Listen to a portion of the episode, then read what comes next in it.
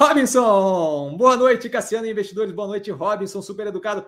Vale a pena executar a subscrição de via 80 centavos, sendo que o ativo está abaixo disso? É, é assim, ó, nesse momento, com o ativo abaixo disso, claramente não vale, a, não vale a pena, certo? Você vai comprar o ativo mais caro do que está no momento.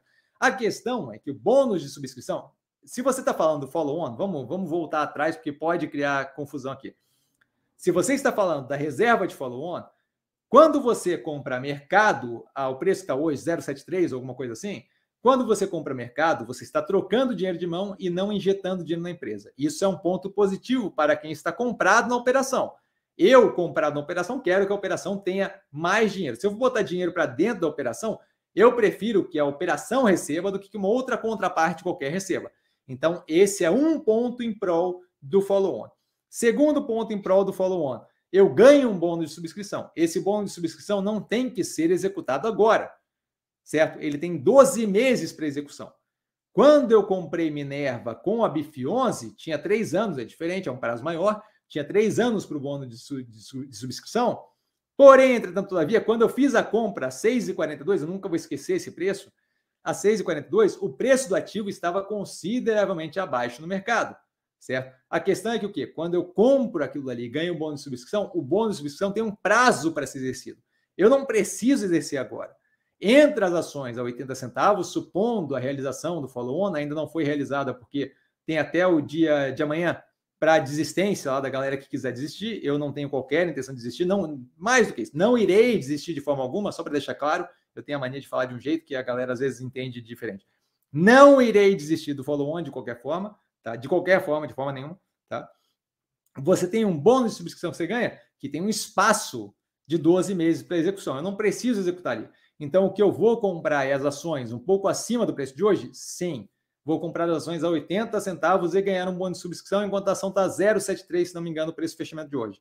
Tá? Porém, entretanto, todavia, quando eu compro dessa forma, eu estou injetando dinheiro na operação que eu estou comprado. Mais do que isso, eu estou ganhando um bônus de subscrição que pode com a resolução das questões em um ano, eu acho que em um ano o plano de consolidação deles vai dar muito mais certo, o FDIC estará para fora da operação. Essa é outra coisa que eu não entendo, como é que a galera não entende que o CDCI não é dívida? Ah, o CDCI é dívida também. Qual dívida que você consegue, que você conhece, que você consegue montar um FDIC e jogar para fora do balanço?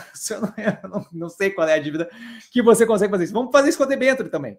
Porque se é dívida de fato e eu consigo simplesmente jogar para fora do balanço, vamos pegar as debêntures, fazer um FDIC e jogar para fora do balanço. Ah, mas não é assim. Se não é assim, porque não é a mesma coisa. Certo? De qualquer forma, voltando aqui. Eu vejo como positivo a injeção de capital dentro da empresa, eu vejo como positivo o ganho do bônus de subscrição. Então, esses são os pontos que me fazem manter o follow-on. A ideia de que você economizar 7, 10 centavos, que seja, que seja, que seja 20 centavos no preço hoje, que é uma raquetada percentualmente falando, de que isso é mais positivo para você como acionista, está desconsiderando o fato de que você está deixando de injetar dinheiro na empresa e jogando dinheiro com troca de mão no mercado. O que para a empresa que você está comprando, no final das contas, é menos positivo, certo? É, para a empresa é positivo que o follow-on corra da forma mais positiva possível. Então, assim, acho que tem é, uma, uma, uma compreensão muito simplista no que se trata, quando se trata de, de, de, o que é ser acionista da operação. Tá? E não, a, a galera falou, ai, que boa vontade, que. Não é boa vontade, é pensa no seu interesse. Você quer uma operação mais saudável ou você quer uma operação menos saudável? É isso, é, essa é a pergunta que você tem para fazer. Certo? Então, assim, essa é a questão. A galera está muito preocupada, a galera que bota ação para alugar, a galera que quer comprar mercado ao invés de entrar no fundo, está muito preocupada com o ganho pessoal no curtíssimo prazo e pouco preocupado com o que, que aquilo ali resulta para a operação que ele está comprando e botando no portfólio. Acho que é uma visão um pouco simplista, mas o médio e longo prazo vai dizer.